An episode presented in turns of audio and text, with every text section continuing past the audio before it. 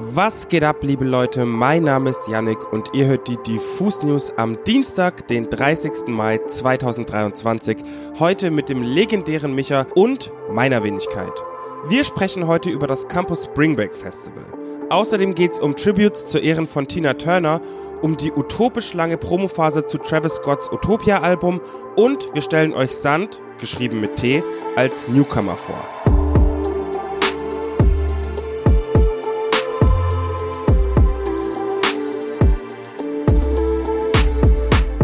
Die Diffus News eröffnen wir heute mit einem Thema, das ja schon seit Jahren vor sich hinköchelt.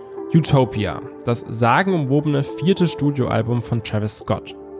Zum ersten Mal war 2020 ja die Rede vom Nachfolger zu Astroworld und nun nähert sich das Projekt scheinbar dem Release, weshalb wir hier mal die Gelegenheit nutzen wollten, um die wichtigsten Infos zu Utopia zusammenzutragen. Dazu sei erstmal gesagt, der Hype ist real. Das Internet diskutiert gerade wild über jeden kleinen Fetzen von neuen Informationen und das Debakel um das desaströse Astroworld Festival 2021 scheint zunehmend in den Hintergrund gerückt zu sein. Kann man finden, wie man möchte, aber erstmal zurück zu Utopia. Im Februar 2023 hat die Epic-Chefin Sylvia Rohn angekündigt, dass das Album im Juni erscheinen soll. Also quasi schon in weniger als zwei Monaten. Travis Scott hat dieses Release-Datum nie bestätigt. Im Gegenteil, er hat im selben Monat in einem Interview erklärt, dass Utopia erst dann droppt, wenn die anderen Artists von seinem Label Cactus Jack ihre jeweiligen Projekte veröffentlicht haben. Und obwohl das Album von Shaq West noch aussteht, scheint die Promophase von Travis Scott gerade immer heißer zu werden.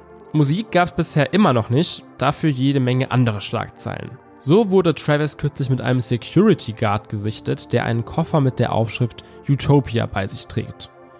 Ein Move, der auf mich so ein bisschen lächerlich wirkt und einfach nur nach Promo aussieht, aber andererseits ist Travis Scott eben auch wirklich ein Artist, bei dem das komplette Internet sich die Finger nach Leaks leckt. Also vielleicht braucht tatsächlich diese Maßnahme, um seine Mucke zu schützen.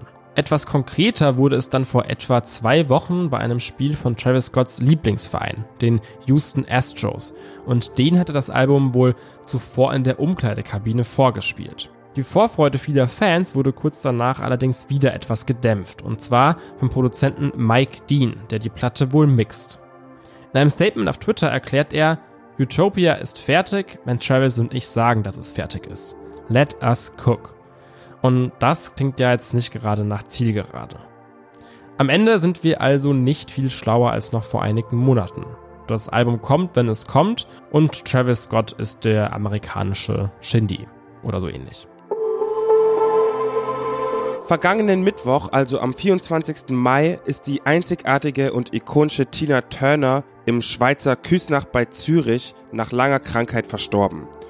Schon zu Lebzeiten galt sie als die Queen of Rock'n'Roll und war neben ihrem Dasein als Rockstar auch noch Mode-Ikone. Sie räumte unzählige Preise ab, wurde auf verschiedenste Arten und Weisen geehrt bzw. gekürt und kann auf ein Leben voller Erfolge und Herausforderungen zurückblicken. Kein Wunder also, dass ganz viele heutige Musikgrößen seit ihrem Ableben ihr Vermächtnis würdigen. Coldplay zum Beispiel trat am 24. Mai im Rahmen ihrer Welttournee in Barcelona auf und performten Proud Mary, ein Song aus dem Jahre 1971. Kleiner Fun Fact, Proud Mary wurde zwar ursprünglich von der Band Creedence Clearwater Revival gesungen, gelang aber besonders durch das Cover von Tina und ihrem damaligen Mann Ike Turner zu weltweiter Aufmerksamkeit. Coldplay haben diesen wichtigen Song in Turners Diskografie live performt und ihr kurzerhand die ganze Show gewidmet. Auch Popstar Lizzo hat sich den Song im Rahmen ihrer Special Tour in Phoenix, Arizona genommen und ihn in einer eindrucksvollen Version live zum Besten gegeben. Dazu sagte sie übrigens folgendes, ich zitiere. Heute haben wir eine Ikone verloren und ich habe mir nicht erlaubt, traurig zu sein.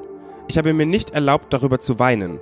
Und das will ich auch jetzt nicht, denn ich würde viel lieber die unglaubliche Legende Tina Turner feiern. Als schwarzes Mädchen in einer Rockband würde ich nicht existieren, wenn es die Queen of Rock'n'Roll nicht gäbe. Doch damit nicht genug. Beyoncé hat sich ebenfalls zu dem harten Verlust für die Musikwelt geäußert und einen Text auf ihrer Website veröffentlicht. Ich zitiere nochmal. Meine geliebte Königin, Ich liebe dich unendlich. Ich bin so dankbar für deine Inspiration und all die Wege, die du mir geebnet hast. Du bist Stärke und Unverwüstlichkeit. Du bist der Inbegriff von Kraft und Leidenschaft. Übrigens, seit dem 24. Mai kursiert ein gemeinsamer Auftritt der beiden Ikonen aus dem Jahre 2008, in dem sie einen ganz gewissen Song im Duett performen. Und jetzt gebe ich euch mal ganz kurz Zeit, weil ihr dürft dreimal raten, welcher Song das denn nun ist, den die damals performt haben. Richtig, es ist Proud Mary. Oh Wunder. Damit schließe ich meine Berichterstattung mit einem tränenden Auge ab. Mögest du in Frieden den Himmel rocken und dein beispielsloser Lebensweg soll vielen jungen Frauen ein Vorbild sein. Vielen Dank für alles, liebe Tina Turner. Wer die Diffus News regelmäßig verfolgt, weiß, dass wir unsere Dienstagsfolge immer nutzen, um einen neuen Newcomer oder eine Newcomerin vorzustellen. Und dieses Spotlight möchte ich heute Sand widmen. Sand ist Rapper, based in Hamburg und obwohl er schon seit 2018 Musik released, findet man im Netz gar nicht so viele Infos über ihn. Eine Spur führt auf jeden Fall zu Too Loud for the Room, einem Hamburger Kollektiv aus jungen Kreativen, Musikern und Videografen, dem Sand auch angehört und über das er seine Musik veröffentlicht.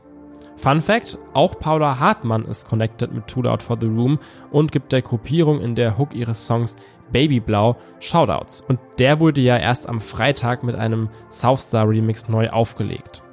So, und da hört es eigentlich schon wieder auf mit handfesten Infos, aber im besten Fall spricht ja sowieso die Musik für sich und so ist das eben auch bei Sand. Am Freitag hat er seine mittlerweile dritte EP veröffentlicht, die auf den Titel Ins Blaue hineinhört. Laut Instagram beschreibt dieser Titel zum einen den bunten Genremix auf dem Projekt, genauso aber auch das Lebensgefühl von Sand und seiner Generation. Bleiben wir erstmal beim Genremix, denn ins Blau hinein ist wirklich ein ziemlich vielseitiges Projekt. Da steckt zum einen moderner Trap drin, der mich so ein bisschen an Gianni Suave erinnert, aber auch warmer Boombap, Indie-Gitarren und mein persönliches Highlight, flotte Drum and Bass Beats auf dem Song Toter Schmetterling. Das wäre so ein bisschen meine Hörempfehlung von diesem Projekt. Trotz dieser wilden Mischung klingt ins Blaue hinein ziemlich rund und fast wie ein Album, weil Sand es schafft, einen stilistischen roten Faden durch all diese Genres zu führen. Wer also auf New Gen Rap steht, der modern daherkommt und trotzdem Inhalte mitbringt, ist hier richtig aufgehoben. Und ich bin mir fast sicher, dass hier auch bald noch einiges mehr gehen wird. Das Campus Spring Break geht in die nächste Runde. Achtung an alle meine Ruhrpott-Menschen da draußen. Am 8. Juni, also schon nächste Woche, findet auf der Nordwiese an der Jahrhunderthalle in Bochum das zweite Campus Spring Break Festival statt. Beim Line-Up erwartet euch eine aufregende Mischung aus einschlägigen Rap-Legenden wie Sido oder Moneyboy, Swag und talentierten NewcomerInnen wie Bounty und Coca.